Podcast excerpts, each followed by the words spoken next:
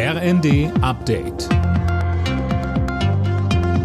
Stündlich neu. Auf den Punkt informiert. Ich bin Fabian Hoffmann. Guten Tag. Glatteis und Schnee haben heute zu unzähligen Unfällen geführt. Betroffen ist die komplette Südhälfte Deutschlands. Und in den nächsten Stunden kommen weitere Schneefälle und teils massiver Eisregen dazu.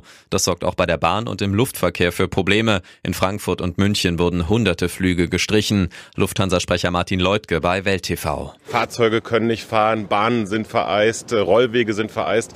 Da kann ein normaler Flugverkehr natürlich nicht stattfinden. Insofern haben wir den Flugplan angepasst, haben noch einen Rumpfflugplan erhalten, damit wichtige Verbindungen Verbindungen aufrechterhalten werden können, aber viele andere Verbindungen sind dann leider eben gestrichen worden.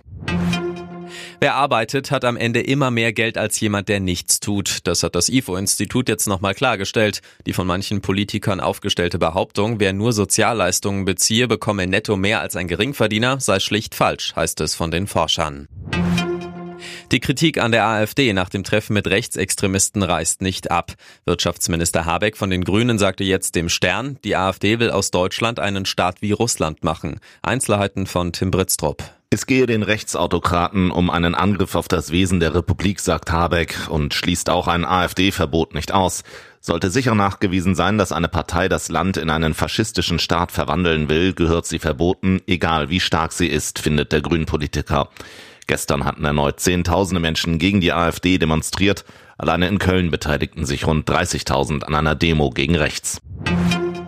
Die Bauernproteste sind nicht großflächig von Rechtsextremisten unterwandert worden. Innenministerin Faeser sagte den Funke-Zeitungen, dass Extremisten keinen prägenden Einfluss gewonnen hätten. Es habe aber nicht hinnehmbare Vorfälle gegeben, beispielsweise wurden Galgen gezeigt.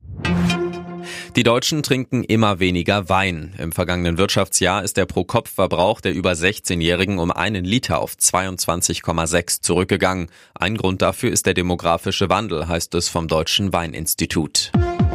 Alle Nachrichten auf rnd.de